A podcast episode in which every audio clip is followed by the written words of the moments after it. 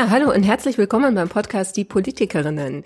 Ihr hört es vielleicht schon an den Hintergrundgeräuschen. Heute bin ich wieder zu Gast im Jakob-Kaiser-Haus, in dem die Abgeordneten ihre Büros haben und treffe Katharina Beck, die finanzpolitische Sprecherin der Grünen Bundestagsfraktion. Die sitzt schon mir gegenüber, heute mit ein bisschen mehr Abstand. Der Corona-Abstand kommt ja wieder jetzt im Winter, dass wir darauf achten müssen. Ihr hört die 21. Folge des Politikerinnen-Podcasts. Mein Name ist Susanne Lang. Ich bin Journalistin und begleite in meinem Langzeitprojekt Frauen, die sich politisch engagieren, trotz der Widerstände, mit denen sie oft noch konfrontiert sind. Jeweils einmal im Monat geben Jewan Rie von der SPD, Anniko Glogowski-Merten von der FDP und eben Katharina Beck von Bündnis 90 Die Grünen einen Einblick in ihren politischen Alltag und in ihre Arbeit. Zudem beschäftigen wir uns immer wieder mit der Frage, warum wir Frauen eher zögern, wenn es darum geht, unsere Interessen politisch zu vertreten und durchzusetzen. Wer oder was hindert uns daran und wie können wir die Rahmenbedingungen zu unseren Gunsten verändern? Wie wichtig die Perspektive von Frauen in der Politik ist, sehen wir zurzeit wieder sehr deutlich. Corona-Krise, Energiekrise, Inflation, Betreuungsnotstände, denn das sind nur so ein paar Schlagworte für die großen politischen Herausforderungen. Und wie so oft geht es am Ende immer um die eine Frage, wohin fließen Hilfen und Subventionen, wer bekommt das Geld? Darüber sprechen wir auch jetzt. Hallo Frau Beck. Hallo Frau Lang. Ja, wir sind gerade äh, echt in einer spannenden Woche. Also Sie kamen gerade aus der Debatte im Bundestag, haben eine Rede gehalten. Es gibt dann gleich äh, so um 11.40 Uhr, meinten Sie, eben eine äh, namentliche Abstimmung. Also es geht um ähm, die Energiepolitik, beziehungsweise um, das hatte mal ganz komplizierte Namen, die Energiepreis, der, Energie, zum Beispiel, der Energiepreisabwehrschirm. Ach so, jetzt ist es der Abwehrschirm, richtig, genau. genau. Es gibt äh, so viel Neues, was wir machen in der Ampel, dass es da sehr viele unterschiedliche Begriffe gibt, genau. Und jetzt, was gestern ähm, kommuniziert wurde, diese 200 Milliarden Gaspreisbremse und auch Strompreisbremse, also wo man in den Markt eingreift, um die Preise zu senken, plus dass eben Hilfen auch für kleinere und mittlere Betriebe beschlossen werden und auch eine Umsatzsteuersenkung nochmal auf Gas ähm, für alle VerbraucherInnen. Das wird jetzt zusammengefasst unter dem Begriff Abwehrschirm.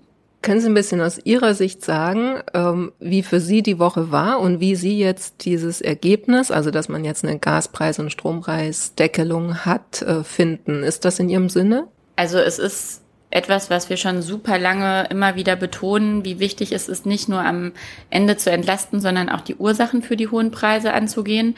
Und ähm, das tut dieses Paket im Sinne dessen, dass man auf der Angebotsseite schaut, die Preise zu reduzieren, dass gar nicht nur die hohen Preise bei den Bürgerinnen und Bürgern und Unternehmen ankommen, sondern vorher schon der Staat reingeht und diese abmildert.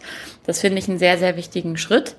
Ähm, das funktioniert alles nur dann zusammen, auch langfristig, wenn wir weitermachen, wo wir mit sieben Gesetzen noch kurz vor der Sommerpause ähm, auch angefangen haben, dieses sogenannte Osterpaket, dass wir wirklich massiv auch in die Erneuerbaren investieren und uns unabhängig machen von diesen sehr, sehr teuren fossilen Energieträgern wie Gas und auch Öl, ähm, alles sehr, sehr teuer ähm, geworden, auch durch die ähm, Russe, durch das russische Verhalten jetzt und ähm, ja, deswegen ist das ein Gesamtpaket und ich glaube, dass wir sowohl kurzfristig in den ähm, Entlastungen einiges schon auf den Weg gebracht haben. Ich habe selber da noch ein bisschen die Sorge um ein paar Bevölkerungsgruppen, ob das auch wirklich gut ankommt, aber schon insgesamt super viel mit 95 Milliarden Entlastungspaketen und dann eben jetzt diesem Abwehrschirm, um die Preise eben vorher abzumildern, Unternehmen zu helfen und eben dem Ausbau der Erneuerbaren, dass das insgesamt die sehr richtige Strategie ist.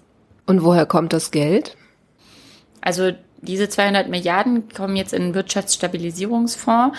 Da äh, muss man tatsächlich nochmal ähm, Nettokreditermächtigungen ähm, eben aufnehmen und das ist im Endeffekt äh, nochmal, äh, sind das Schulden, so, die wir dieses Jahr nochmal aufnehmen müssen. Ähm, und ja, das ist auch überhaupt nicht schön, denn Schulden belasten natürlich auch zukünftige Generationen. Nur andersrum würde, also würden wirklich Menschen, viele gehen schon zu Schuldnerinnenberatungen oder Unternehmen, die jetzt schon die Preise nicht mehr tragen können. Und äh, auch der Mittelstand, also alles hängt mit allem zusammen. Aber wenn äh, wirklich viele Unternehmen aufgeben müssen beispielsweise, dann ist uns mittelfristig noch viel weniger geholfen, als jetzt eben das Geld in die Hand zu nehmen und hier ja zu verhindern auch im Endeffekt, dass ähm, ein totaler Zusammenbruch passiert und deswegen ist das meines Erachtens auch richtig. Mhm. Haben Sie denn so gerade als grüne Politikerin das Gefühl, dass Sie trotzdem noch Politik gestalten? Also das hat ja so ein bisschen ist kein Vorwurf, weil das ähm, ist ja nachvollziehbar. Ne? Die Ereignisse passieren, da sind Sie nicht schuld dran, haben Sie nicht verursacht.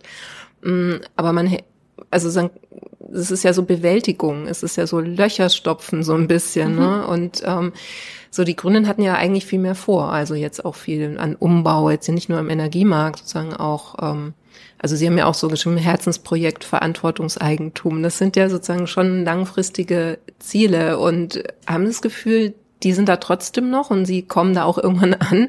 Ja, also ich hatte gerade gestern dazu einen Termin mit dem Bundeswirtschaftsministerium beim Verantwortungseigentum. Ähm, Im Endeffekt ist es ja die Frage, schafft man es sich zu disziplinieren, sich nicht die ganze Zeit nur vom Reaktionsmodus ähm, einnehmen zu lassen, der ja wirklich sehr, sehr gerechtfertigt ist. Also wir müssen jetzt auf diesen Angriffskrieg reagieren. Wir müssen auf die hohen Preise reagieren. Und gleichzeitig aber mitzudenken, was man gestalten will, ist aus meiner Sicht halt immer total wichtig. Und ähm, auch, sage ich mal, das Bewusstsein, dass es unfassbar wichtig ist, sich unabhängig zu machen in der Energieversorgung und wo dann eben Windkraft und Solarenergie, die halt einfach dann vor Ort sind, dass die dann eben hilfreich sind und kein nichts ist, was man irgendwie den Grünen zuliebe macht, sondern einfach, weil es die günstigsten Energieformen sind, weil sie vorhanden sind, weil sie vor Ort sind, weil sie uns hier und jetzt, also leider nicht jetzt sofort, weil noch einiges gebaut werden muss, aber wir haben dort eben auch die Planungsverfahren deutlich jetzt beschleunigt. Früher hat es acht Jahre gedauert, zum Teil, bis eine Windanlage ähm, da war. Ähm, dass das jetzt so ähm, deutlich und schnell auch beschlossen werden konnte, das war zum Teil auch nur wegen der Reaktion auf der Krise möglich. Und äh, dann ist mir immer ein Anliegen, weil ich eben auch eine positive Gestalterin bin und ähm, wir, also viele auch in der Koalition, dass man eben diese Dinge nicht vergisst. Das muss man sich dann ein bisschen zu disziplinieren. Aber es gelingt. Und äh, wie gesagt, habe ich gestern zum Thema Verantwortungseigentum schon wieder das nächste Gespräch geführt. Ähm, wir organisieren jetzt auch bei meinem zweiten Herzensprojekt ähm, CO2 in die Bilanzen, also das Herzstück des, der unternehmerischen Erfolgsrechnung ähm, zu integrieren. Ähm, da geht's auch voran. Da haben wir eine ähm, Partnerschaft mit der European School of Management and Technology, die hier in Berlin sitzt und machen im äh, Januar einen Workshop dazu mit vielen, zum Teil auch internationalen PartnerInnen, weil am besten gelingt das international, auch mit äh, den KollegInnen aus der Koalition zusammen. Und äh, ich glaube, unter dem Radar dessen, was äh, auf allen Schlagzeilen äh, steht, ähm, passiert mehr, als ähm, man so wahrnimmt. Und äh, das ist dann schon auch schön und auch für mich persönlich immer wieder äh, etwas, äh, worauf ich mich freue. Das ist eigentlich muss ich dann so selbstkritisch sagen, auch vielleicht so ein Medienproblem.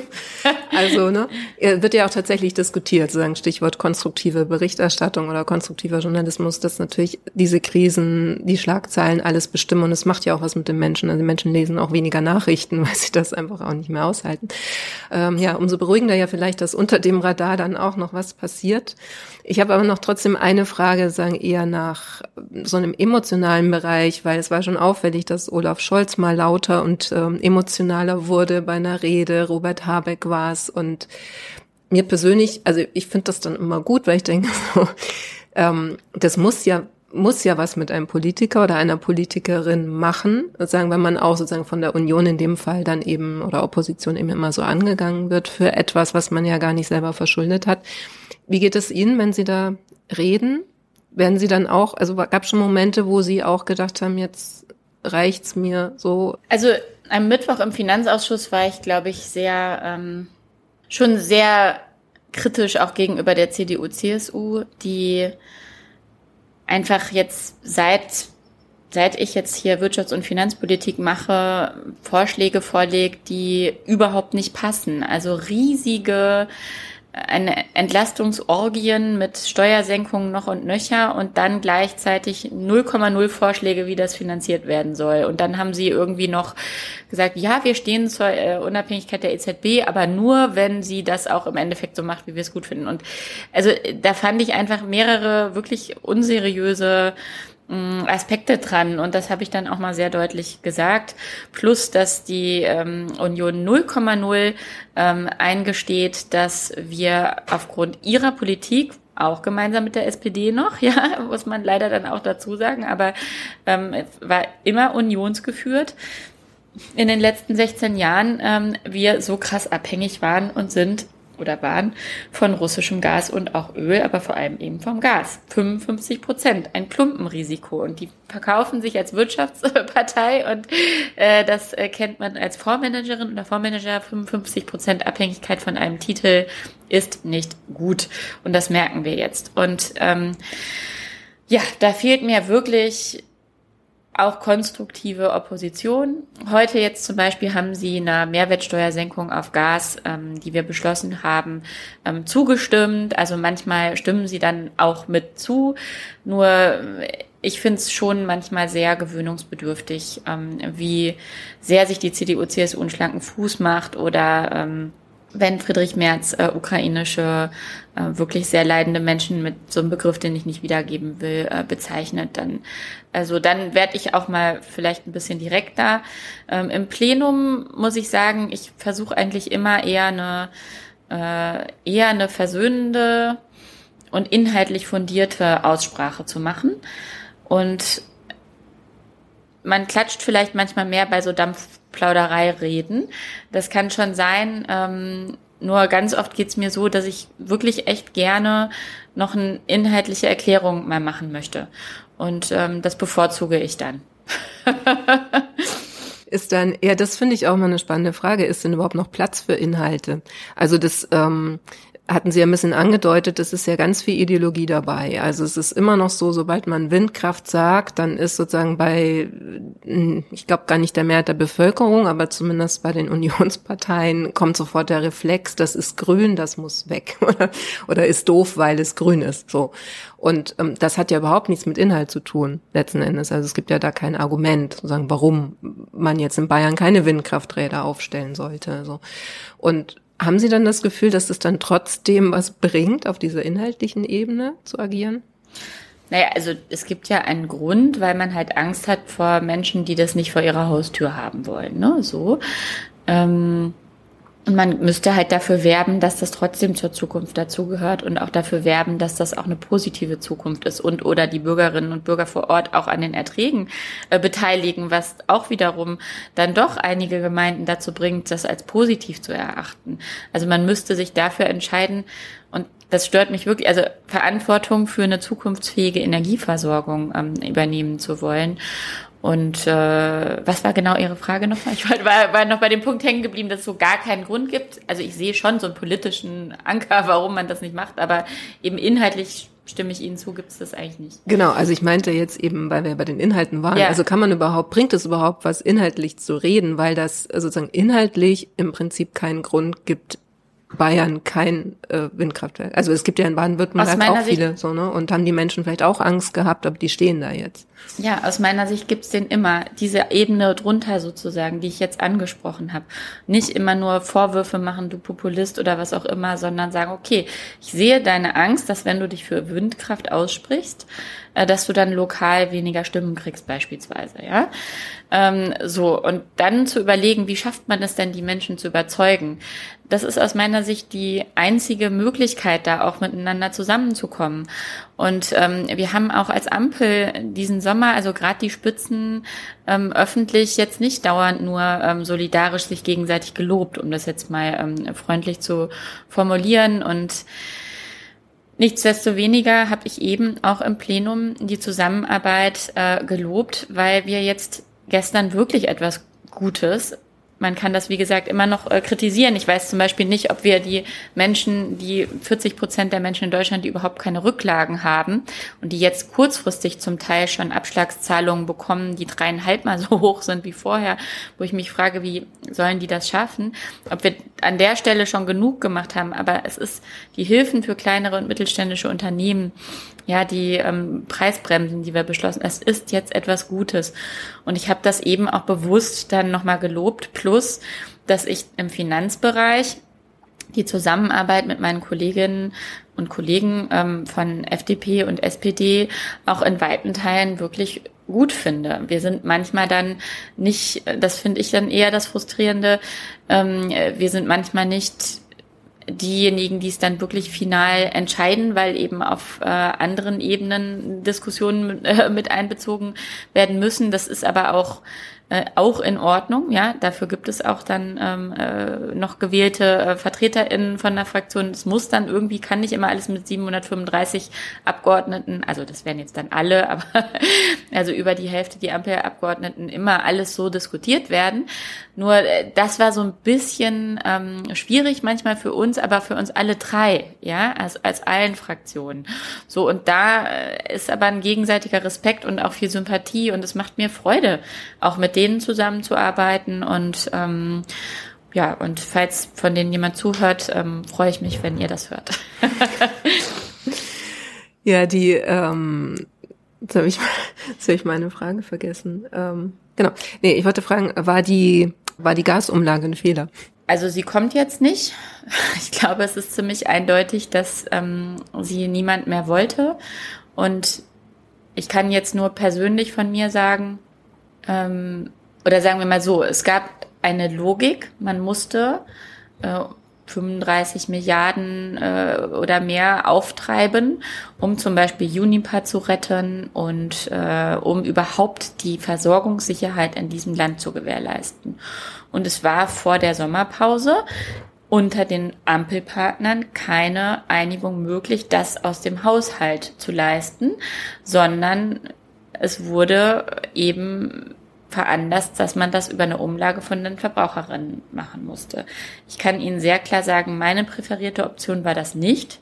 Ja, weil die Preise eh schon total äh, hoch waren und auch absehbar war, dass die hoch bleiben. Und ich hatte damit selber schon die ganze Zeit Bauchschmerzen.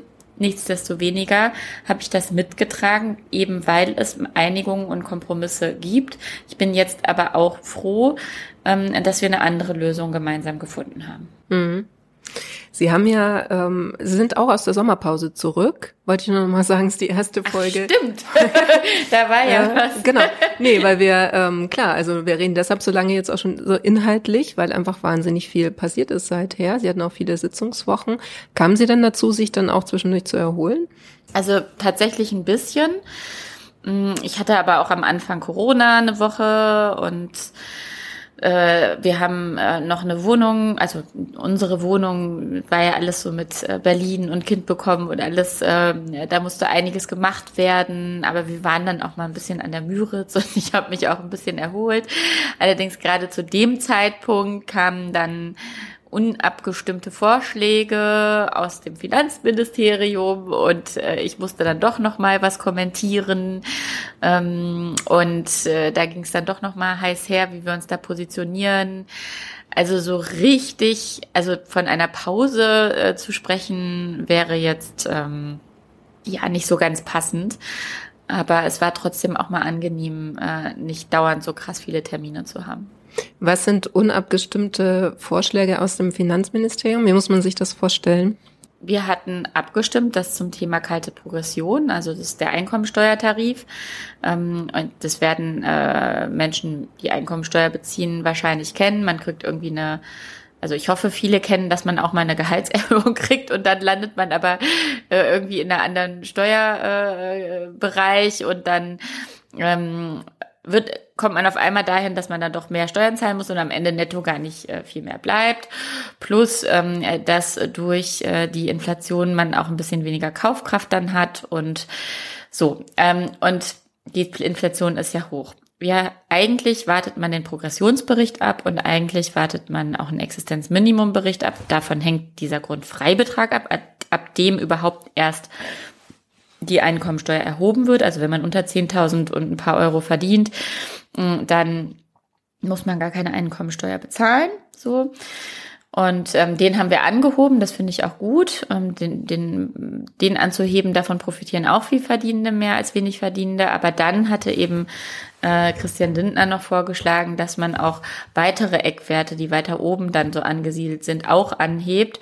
Und dann landete man ähm, in einer Verteilungswirkung, dass am unteren Ende man viermal so wenig absolut betrachtet entlastet wird wie oben und das Ganze würde dann allein im nächsten Jahr knapp 10 Milliarden Euro wieder kosten und über die Folgejahre auch noch mal viel.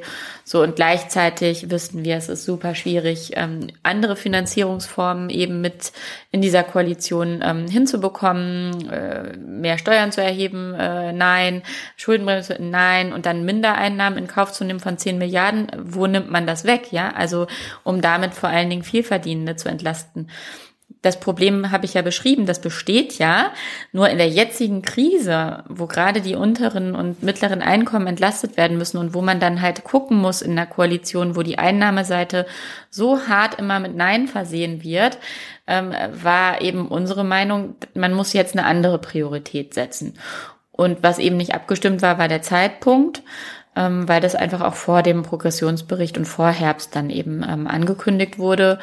Und äh, deswegen sind wir da auch dann mal öffentlich, haben wir das aber nur in der Sache, aber dann eben kritisiert in Bezug auf diese Verteilungswirkung und dass das in dieser Krise, wenn das alleine gekommen wird als Entlastungsmaßnahme, dann wäre das wirklich nicht auf der Höhe der Zeit gewesen. Im Gesamtpaket ist es jetzt für uns auch in Ordnung. Sie haben es betont auf der Sachebene. Ich kann mir aber auch vorstellen, dass das ja auf der atmosphärischen Ebene auch eine Botschaft dann hat, wenn was Unabgestimmtes rausgeht, oder? Also gerade so in der Sommerpause. Also wird das, ich frage mal anders, wird das dann absichtlich gemacht? Äh, das müssen Sie ja die Personen fragen, die, die das machen. Okay. Haben Sie das Gefühl, das war absichtlich? Das kann ich auch so nicht, auch nicht. Äh, sagen. Also möchte ich jetzt auch nicht sagen. Mhm. Sie haben ja ansonsten. Ich glaube schon, hm. dass Dinge bewusst getan werden. So, also das ja. ist ja jetzt nicht zufällig. So. Ja. Ähm, Sie haben auch noch ein äh, Buch geschrieben. Korrekt. Also, das habe ich bei der Sommerpause wann, ganz vergessen. Genau. Ja, ich, wann, haben, wann haben Sie das auch noch gemacht? Im Sommer? Naja, also das habe ich, bevor ich überhaupt äh, wusste, dass ich kandidieren kann, angefangen, das Buch. Das ist, glaube ich, ganz wichtig, äh, dass man das nachvollziehen kann, weil ich jetzt nicht glaube, dass ich äh, äh, jetzt so kurzfristig hätte ich mich niemals dazu entschieden, äh, jetzt ein Buch äh, zu schreiben. Aber das ist schon ein längerer Plan, den ich zusammen mit einem Ex-Kollegen aus der Beraterwelt ähm, äh, gefasst hatte. Und wir hatten beide zu wirklich demselben Abendessen-Termin die Idee, uns gegenseitig zu fragen, ob wir ein Buch zusammenschreiben wollen. Darüber, wie die Transformation in eine nachhaltige Wirtschaft wirklich gelingen kann. Also mehr als das klassische CSR und ein Nachhaltigkeitsbericht, sondern wirklich in die Entscheidungen integriert werden kann, dass sich wirklich was verändert. Und ähm, das war lustig, weil wir dann richtig sofort äh, mit großer Freude gesagt haben, ja, das machen wir jetzt. Und ähm, eben auch diese, diese Zeitgleichheit mit der Idee. Wir haben auch total viele Projekte zusammen gemacht vorher und ähm, kommen aus ganz unterschiedlichen äh, Hintergründen, aber haben uns eben in dieser einen großen Beratung, wo wir zusammen waren, haben wir über sechs Jahre immer gemeinsame Projekte gemacht. Und äh, ja, das Konzept war dann eigentlich schon ähm, fertig, bevor ich im Bundestag ähm, eingezogen bin. Dann war aber eben ne, Kind, Wahlkampf letztes Jahr nicht möglich, das zu finalisieren. Und diesen Sommer, das war bei mir dann auch wichtig, dass wir das zusammen dann auch abschließen, auch für äh, meinen äh, ja, Mitstreiter Philipp Buddemeyer, ähm, ne, der hat auch eine eigene Beratungsfirma. Ist einfach gut, dass das jetzt mal fertiggestellt ist und das war schon noch mal ein Kraftakt jetzt. Ähm, nochmal auch zu checken, ist mit den Fußnoten alles richtig, ne? Muss man natürlich als Politikerin noch mehr, glaube ich, im Moment drauf achten. Und äh, so, das war dann noch sehr viel Frickelarbeit, aber ich bin super happy mit dem Ergebnis und am 25.10. kann man es dann erwerben. Ja, wollte ich gerade fragen, wann es erscheint. Ähm, das heißt aber, Sie haben es auch selber geschrieben. Also wir hatten ja auch schon so, ne, zuletzt mit Maya Göpel, ähm, die, wie ich ja finde, unsägliche Debatte, ob man Ghostwriter beschäftigen darf oder nicht, was ja jeder, glaube ich, macht. Also was völlig äh, gängig ist, nicht vielleicht jeder, aber es ist auf jeden Fall gängig. Ähm, das heißt, Sie haben aber selber wirklich als Autorin gearbeitet. ich habe selber als Autorin gearbeitet, Philipp Buddemeyer hat selber als Autor gearbeitet und wir haben zusammen mit einem Journalisten gearbeitet, den wir auch ganz explizit in der Danksagung nennen, der uns geholfen hat, aus unserer, sage ich mal, PowerPointisierten, strukturierten Denkweise auch schöne Geschichten zu erzählen. Und wir haben mit dem Verlag zusammen uns eine Metapher überlegt, nämlich die Green Ferry, äh, mit der wir zu Inseln ähm, des äh, nachhaltigen Wirtschaftens fahren, so dass ähm, also die ganze, ähm, sage ich mal, Denkleistung und auch sehr sehr viel Text stammt auch von uns. Und gleichzeitig haben wir aber in Bezug auf den Stil mit einem Journalisten gearbeitet, der doch sehr viel auch ähm, schreibmäßig äh, dann nochmal in eine, sage ich mal, unterhaltsamere Form, die nicht so wir wollten kein trockenes Sachbuch schreiben und da haben wir uns ganz bewusst so entschieden und benennen das aber auch ganz transparent, auch namentlich und äh, ja. Ja, okay. Und hat sich dann inhaltlich nochmal gefragt, ihr Blick verändert? Das fand ich jetzt nochmal ganz interessant. Wenn's Darf das ich noch ganz kurz sagen? Mhm. Also es ist schon total cool, wenn man dann mal so einen Satz sieht in so einer Druckfassung, wo man sich so denkt, wow, das musste endlich mal gesagt werden. Und dann den hat man irgendwie selber geschrieben, ne? Und es ist aber auch total cool, wenn man irgendwie gar nicht mehr weiß, hat das jetzt Philipp geschrieben oder ich. Oder vielleicht sogar Thomas Friemel, äh, so. Und im Endeffekt hat vielleicht jeder von uns an diesem Satz mit rumgefrickelt. Und äh, er ist dann einfach irgendwie gut. Und das ist so schön, weil wir ja, das Wesentliche ist ja das, was wir sagen wollen. Und ähm, ich muss schon sagen, dass ich mich sehr freue, dass dieses Baby jetzt bald dann in der Welt ist. Ja, ich kenne das Gefühl. Sie haben auch schon ja. wie viele? Äh, nee, ich habe ein Buch selber geschrieben ah, ja. und eins ähm, mit äh, lektoriert und redigiert, aber Aha. das ist ja im Prinzip ja. dann, wird ja. auch zu seinem eigenen Baby so, ne? Ähm, ja, nee, ich fand nochmal interessant jetzt oder habe mich selber jetzt gerade gefragt, ob sich ihr Blick nochmal verändert hat inhaltlich, wenn das Buch vorher schon, ähm, also die Idee vorher schon stand und ja auch, was sie da erzählen wollten. Und dann waren sie ein Jahr im Bundestag, also haben sozusagen nochmal ja eine andere, andere Perspektive als Politikerin da drauf. Haben sie da manche Sachen dann ähm, vielleicht gar nicht verändert, aber sozusagen nochmal unter einem anderen Blickwinkel gesehen als damals? Mm. Nee, interessanterweise hält das Konzept, was wir uns überlegt haben, jetzt seit diesen ähm, gut zwei Jahren, wo wir daran arbeiten, ziemlich viel Bestand. Also das und wir sind durchaus jetzt nicht äh, unkritische Geister, ja, die dann äh, nicht irgendwie Sachen überarbeiten und wir haben auch Einzelheiten und wie das dann strukturiert ist und was die Kernaussage in dem und dem Bereich im Finanz- oder was auch immer Bereich ist, haben wir nochmal ähm, dann noch ein bisschen angepasst. Es gibt ein Kapitel, äh, da geht es auch um die systemischen Rahmenbedingungen, also Regulierung. Ähm, ich glaube, das ist noch mal ein bisschen ähm, präziser geworden, weil ich jetzt die Erfahrung im Bundestag habe. Ähm, es gibt ähm, auch ein Kapitel zu Nachhaltigkeit und Sustainable Finance. Also mm, da hat sich einfach natürlich mit der Taxonomie und allem äh, was getan. Also äh, so, da, das ist jetzt halt aktueller, ja. So, ähm, aber am Grundgerüst, wie wir wie wir glauben, dass eine ähm, konsequent nachhaltige Wirtschaft oder ein konsequent nachhaltiges Unternehmen aufgebaut ist, nämlich mit Entscheidungsrelevanz von planetaren Grenzen und sozialen, sozialer Gerechtigkeit in allen Ebenen des Unternehmens. Daran hat sich nichts geändert. Nö, ist ja dann gut. Also oft ist es ja so, dass man sagen ein System hat, nämlich die Wirtschaft oder man hat das Unternehmen und dann äh, macht man Vorschläge, wie das ähm, besser oder nachhaltiger funktionieren könnte und dann kommt meistens so ein Satz, dafür müssten sich aber die politischen Rahmenbedingungen ändern, wie folgt Doppelpunkt und dann kommt so eine Liste und ähm, deshalb dachte ich vielleicht, wenn Sie jetzt auf Seiten der Politik ja sind, dass man dann vielleicht an dem Punkt sagt, okay, aber das und das wird eh nicht kommen, weil das können wir nicht durchsetzen. Das so, ging das aber ja nicht so mit politischen Forderungen. Hm. Das ist ein Buch, das aufzeigt Unternehmerinnen und Unternehmern, Menschen, die in Unternehmen arbeiten, ähm, äh, auch gerne PolitikerInnen, Meinungsbildnerinnen etc., wie ähm, zukunftsfähiges Wirtschaften funktionieren könnte. Und äh, da ist jetzt nicht äh, irgendwas drin enthalten, was jetzt nicht irgendwie gehen kann, weil irgendeine Gesetzgebung nicht funktioniert. Mhm. Wenn die Gesetzgebung in dem Sinne, warum ich auch in den Bundestag gegangen bin, besser wird, dann wird das noch einfacher, weil die Rahmenbedingungen das dann fördern. Aber wir werben eben gerade für Eigenverantwortung und dass man, weil man will und nicht weil man muss, weil man Lust hat, ähm, zu einer nachhaltigen Zukunft äh, beizutragen, weil äh, man auch darin ein florierendes Unternehmen haben kann äh, und weil es einfach besser ist, Impact First First zu machen. Ähm, äh, das ist der Ansatz und äh, da müssen wir nicht auf einzelne Regulierungen warten. Ja, wunderbar. Wir sind gespannt aufs Buch werden wir vielleicht auch noch mehr daraus äh, hören oder auch drüber lesen. Und äh, erstmal vielen Dank für heute, für den Einblick im September. Sie äh, Handy hört man schon so ein bisschen. Ja, ich glaube, Sie sind so auf, Abstimmung, auf wo ich übergehen muss und abstimmen genau. muss. Genau. ja, wunderbar. Dann vielen Dank, Frau Beck. Ja, danke Ihnen auch, Frau Lang. Schön, dass auch ihr dabei wart. Wer mehr über das Projekt wissen möchte, findet alle Infos dazu auf der Webseite www.diepolitikerinnen.de.